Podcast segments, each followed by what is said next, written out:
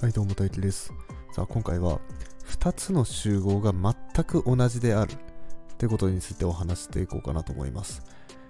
はいまあ、集合っていうのはですね、えーまあ、何かしらのものの集まりのことなんですけど、えー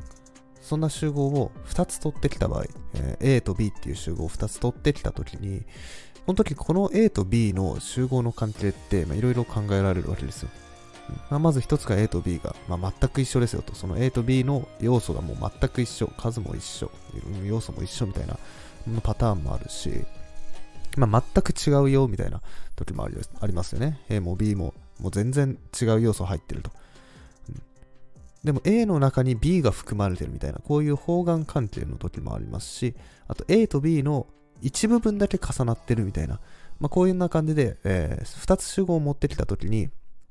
えーまあ、いろんな関係が考えられるんですけど、まあ、その中でもですね、えー全く一緒ですよと、うん。A っていう集合と B っていう集合は全く一緒ですよっていうのを証明するこの論理っていうのが僕すごい好きなんでね、はい、今回はそれについて話していこうと思います。はい、じゃあ、えー早速結論から言いますと、A っていう集合と B っていう集合がえー全く同じであることを示すためには A が B に含まれてて A が B を含んでいれば A と B っていうのは同じになるよと。だから A の中に B がある。で B の中にも A があると。いうのを2つとも示せばこれ A イコール B だと。まあなんとなくあのわかりますよね、うん、なんか不統合とかで考えるとわかりやすいかもしれないですね。例えば x と y があって、x と y っていう数字があって、x は y 以上ですよ。で、それと同時に x は y 以下ですよって言われたら、これ x と y 一緒じゃないですか。うん、そんなイメージで、えー集合も a が b を含んで、a が b に含まれていたら、まあ、お互いに含み合って、包含し合っていたら、a と b っていうのは同じ集合ですよってことが言えると。じゃあ、次に、じゃあ A が B を含んでいる、まあ、もしくは含まれているみたいな、この方眼関係ってのはどういうことですかということを、まあ、今度は考えるわけなんですけど、それは、えーじゃあ A が B に含まれる方にしましょうか。A の方が小さくて B の方が大きいと。それを、えー示すためには、A っていう集合の要素が全て B の集合の要素になっていればいいんですね。えーじゃあ例えば、えっ、と、A が4の倍数で B が2の倍数だとしましょう。そしたら、まあ、2の倍数の中に4の倍数があるっていうのは、まあ、すぐわかるんですけど、えーそれを示すためには、4の倍数っていうのは、えーまあ、適当な整数 n を持ってきて 4n って書きますよね。で、この 4n っていうのは 2×2×n とも掛け表せると。2×2n と。ってことは 2× なんとかになったから、えー2の倍数だよね。ってことは4の倍数は全て2の倍数にな2の倍数になってるということで、えー方眼関係が示せるわけです。で、ここで重要なのが、えー逆は必ずしも成り立たないっていうことなんですよ。2の倍数は必ず4の倍数かって言われると別にそうでもないんですよね。2とか、えー6とか、えー10とかって4の倍数じゃないですから、これはダメだと。いうことで、えこれで方眼関係が示せた。で、これが、あもし、えーこっちがこっちを含んで、あっちもこっちを含んでると。うん今のやつが両方含み合ってるとしたら、2つは同じ集合だよねっていうやり方をするんですね。はい、じゃあ、ここで、えー一つその、全く同じであるよっていうことを、えー証明やってみましょう。えここではですね、えー A の集合として、え12の倍数、え B の集合として、え4と6の公倍数、はい。えー公倍数っていうのは、え4の倍数を並べて6の倍数を並べてその中で共通しているものっていうことですね、この2つの集合 A と B が、えー全く同じ集合であるっていうことを証明していきたいと思います。でこれを証明するためには A が B に含まれていて A が B を含んでいればいいと。はいじゃあ、えー12の倍数が4と6の公倍数に含まれていることを証明するにはどうすればいいかっていうと、えー、じゃあ12の倍数っていうのは、えーまあ、12n って表せるわけですね。まあ、12かけななんとか整数って形で表せると。で、12n なんですけど、これを 4×3n って書くと、これ4の倍数になりますね。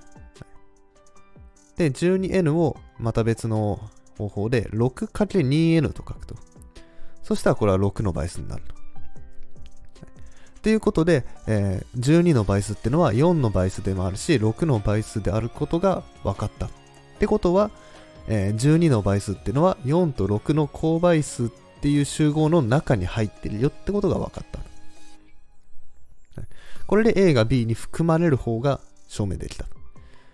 じゃあ逆はどうかと。え、12の倍数が4と6の公倍数を含んでいるかどうか。え、これに関してはですね、え、4と6の公倍数、えま、4と6に限らないんですけど、え、公倍数っていうのは、え、必ず最小公倍数の倍数になってるんですね。まあ、これはなぜかっていうと、えー、公倍数の倍数って、これまた公倍数になるんですよ。例えば4と6の公倍数として、じゃあ A だとしましょう。4と6の公倍数の1つを A としましょうと。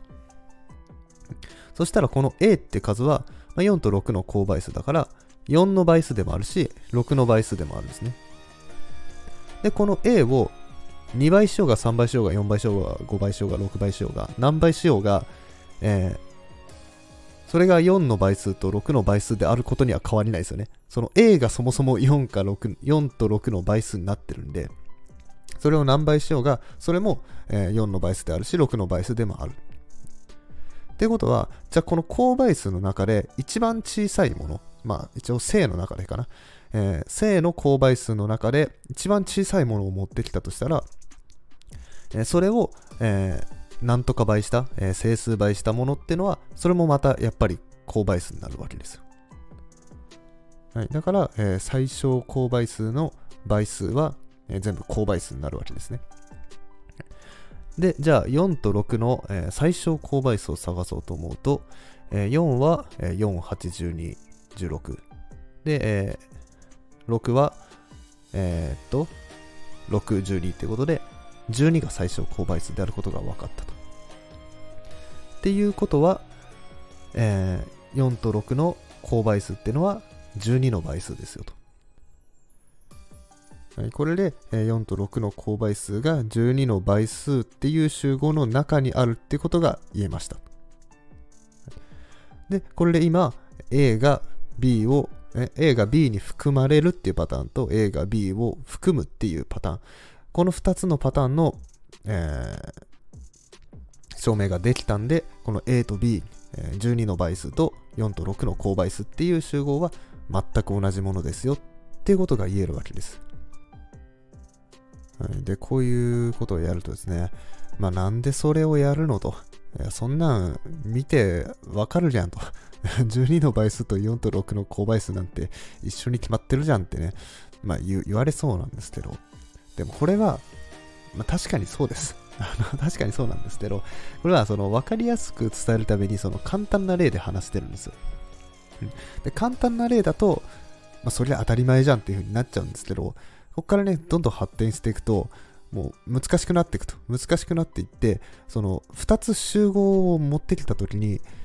それが本当に一緒の集合なのかと。でその2つの集合がどういう関係なのかっていうのが全く見えない状態っていうのが出てくるわけなんですよ。うん、本当に抽象的な話をして、なんか、位相とか言い出したら本当に意味わかんないですからね。位相とか、あの、ルベーグ積分のあの、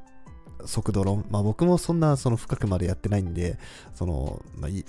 あれですけど、でもよくね、その、これとこれが一緒ですよっていう証明っていうの出てくるんですけど、その、これとこれの関係性が全然わかんないですよ で。わかんないし、なんか、なんとなくそれっぽくなりそうだけど、まあでもやっぱ数学だから証明しなきゃいけないっていうね。うん。その、自明じゃないんですよね。その、よくわかんなくなってくると、例えばなんか積分と極限を入れ替えるとか、うん、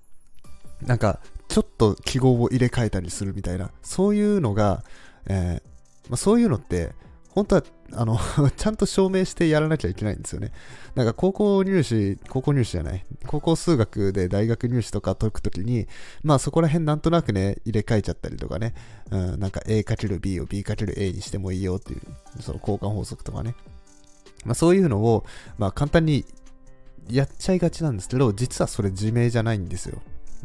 自明じゃなくて、ちゃんと証明しないといけなかったりして、で、それを証明するためには、えー、さっきのね、えー、A が B を含んでて A が B に含まれるっていうのを証明しなきゃいけないと。で、これを証明をすることができると何がいいかっていうと、えー、ある物事があった時に、それの言い換えの表現が、えー、得られるわけですね。まあ、例えば、えーまあ、数学で言うと、最初は方程式の話をしていましたと。二次方程式とか、まあなんか方程式の話してました。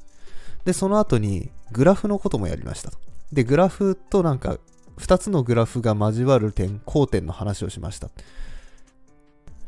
で、この方程式っていう、まあ、式ですよね。x2 乗足すなんちゃら足すなんちゃらっていう式と、グラフっていう、この図形的な感じ。